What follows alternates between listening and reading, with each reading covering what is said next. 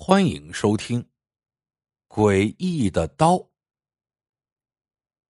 永定城西北角有条小巷子叫平民里，这里住了一个叫阿贵的刽子手。阿贵五十出头，孤身一人。这一天上午，阿贵有事出去了，有个贼，绰号一阵风。此刻正在平民里那个巷子里走。见阿贵家大门紧闭，门上了锁，一时起了邪念，便翻墙进院，钻进房里，翻箱倒柜的找起银子来。一阵风无意中找到了一个长形木匣，打开一看，里面横躺着一把鬼头大刀，那刀身寒光闪闪，阴气森森，直吓得他打了个激灵，啪的一下扣上了盒盖。恰在这时。院门开了，正是房主人阿贵回来了。一阵风怕这时候逃出去会和他撞个满怀，情急之下飞身上了屋梁，一动不动的趴在上面。刚才阿贵到集市上向一个杀鸡的店家讨回了半碗的公鸡血，他是要用这公鸡血喂刀的。什么叫喂刀呀？这是当时刽子手这个行当中的一个规矩，就是在出红差啊，也就是斩犯人的前一天，用公鸡血把刀抹一遍，因为那时候处斩犯人被认为是阴事抹一遍雄鸡的血是为了给刀壮阳气。咱接着说阿贵喂刀的事情。这个时候，阿贵坐在屋门口的一个小马扎上，盛着鸡血的碗。和放刀的木匣就放在脚边，阿贵用手拍拍木匣，嘴里又叽里咕噜的念叨了几句。接着，他打开匣盖。这时候，怪事来了，阿贵并没有从木匣里拿出那把鬼头大刀，而是从木匣里边牵出了一个胖乎乎的小娃娃来。这娃娃光着屁股，只穿了一件大红肚兜。阿贵抱着他坐在腿上。又拿小勺舀起碗里的血，朝他嘴里喂去。那躲在梁上的小偷把这一切啊全看了个真真切切，顿时直吓得是魂飞魄散。这时，那娃娃一口叼住了勺子，阿贵一抽，冷不防那血从勺里泼了出来。阿贵呵斥了娃娃几句，娃娃这才勉强含了一口。等阿贵再舀起第二勺。娃娃就将刚才含在口中的血“噗”的一下全喷了出来。那娃娃张开大嘴巴，神色悲切，如同蒙受了天大的冤屈一样，却苦于发不出声来，急着直瞪眼。看到这情况，阿贵也愣住了。其实呀，这是一把非同寻常的鬼头刀。每次喂刀，这刀都会幻化成一个小娃娃的形状。其实，这正是第二天待斩人犯的同身。如果这时为他鸡血，他安安稳稳吃了便罢；否则，这人犯身上必有隐情。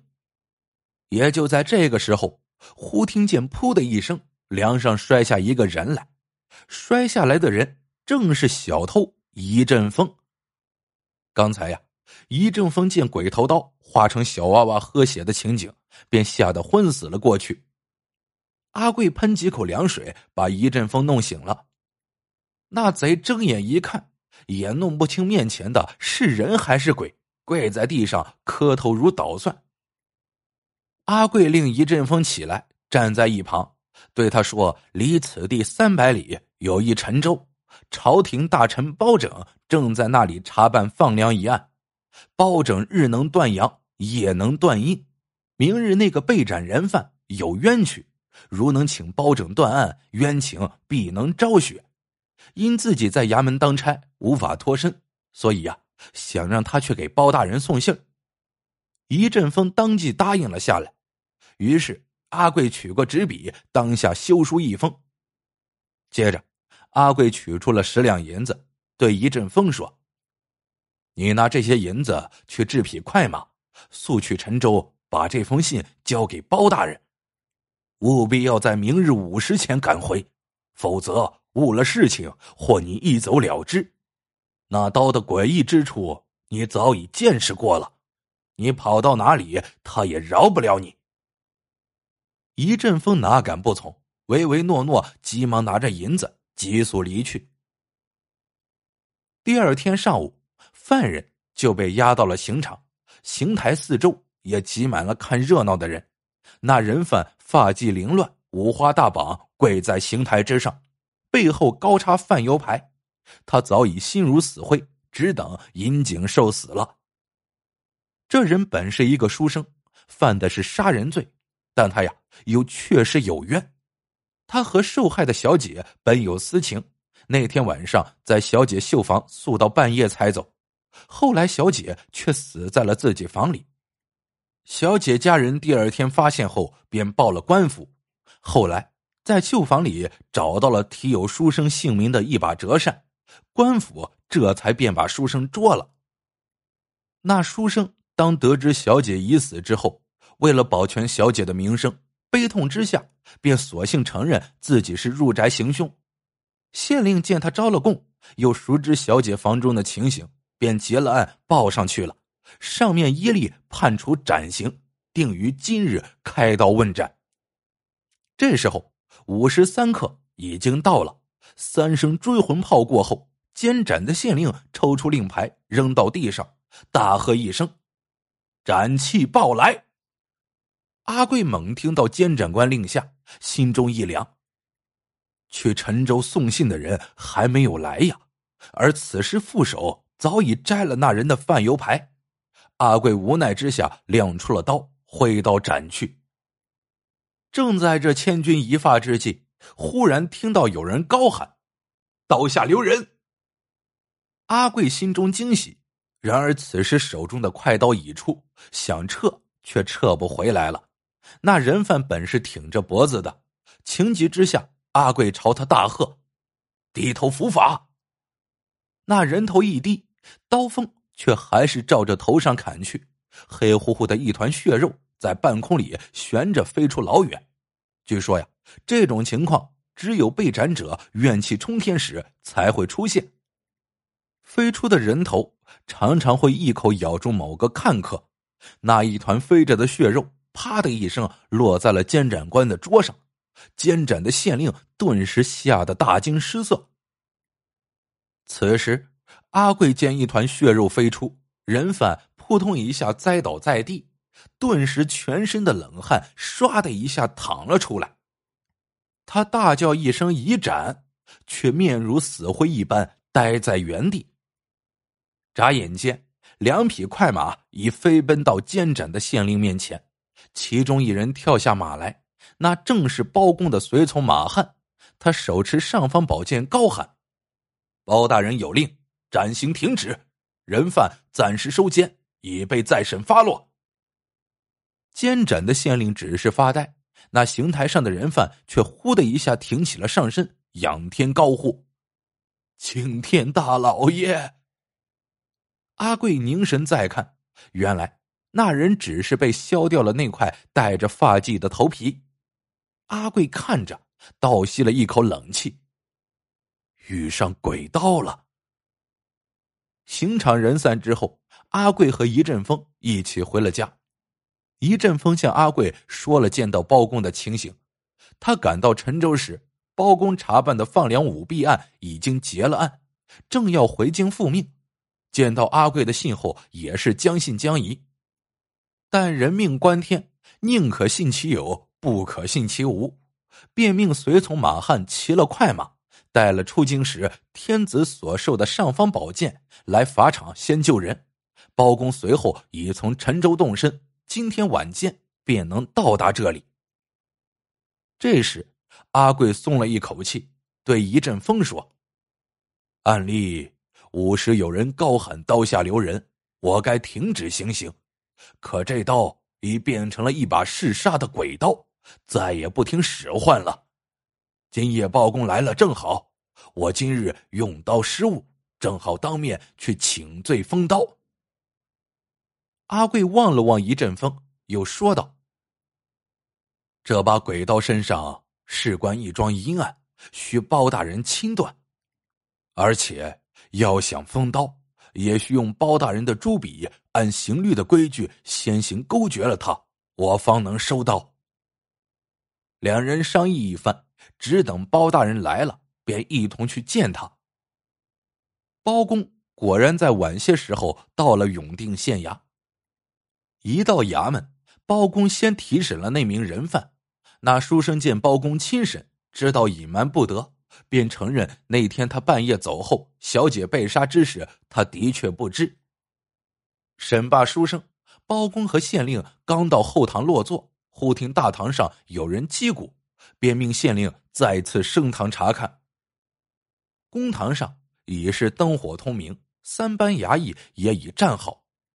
堂下正跪了阿贵和一阵风他们两人。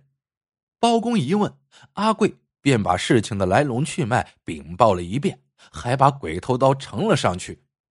包公接刀在手，又令人近前掌灯细细观看。灯火之下，那刀身上却清晰的出现了一张人脸。包公一惊，定神再看。那面目竟有些面熟，再定睛一看，刀上那人影正是堂下跪着的那个送信人一阵风，也就是那天阿贵喂刀时躲在梁上的那个小偷。包公知道内中必有隐情，便命衙役将刀递到了一阵风面前，让他观看。一阵风早吓得浑身颤抖，小的犯有死罪。他这么一说，众人都有些惊奇。包公便命他细细说来。一阵风跪着讲了缘由。那书生一案中死去的小姐正是为他所杀。当夜，那小姐刚送走书生后不久，躺下还没睡熟，这小偷便溜进了小姐房中行窃，把小姐惊醒了。小偷怕他呼喊，便拔刀杀人后逃跑了。没想到那日中午，又鬼使神差的跑到了阿贵家中行窃，却目睹阿贵未刀被吓死过去。不料那刀神异的很呐，早把他这个杀人凶手的面目摄于刀中。包公又细细问了他杀人时的情况，命人过来让他画了押。那人跪在地上磕头，请求留个全尸。包公准了。一阵风听完。便一下子栽在地上，再不起来。衙役过去一摸，此人早已全身冰凉，气息全无。这时阿贵说：“其实啊，这人那天从梁上摔下来时，早就吓死了。让他去送信不过是让他还魂走尸，把包大人请来。而且他死了，这就成了一桩阴案，只有包大人能决断。可是。”阿贵也没有想到是一阵风杀死了那位小姐，这倒是无形中又是一桩阴案。包公命验尸官过来查看尸身，果然那尸体已成死去多时的真相。正查验间，一阵风的脑袋忽然从脖子上滚了下来，那脑袋滚在地上，还在说话：“鬼道，你好大胆！”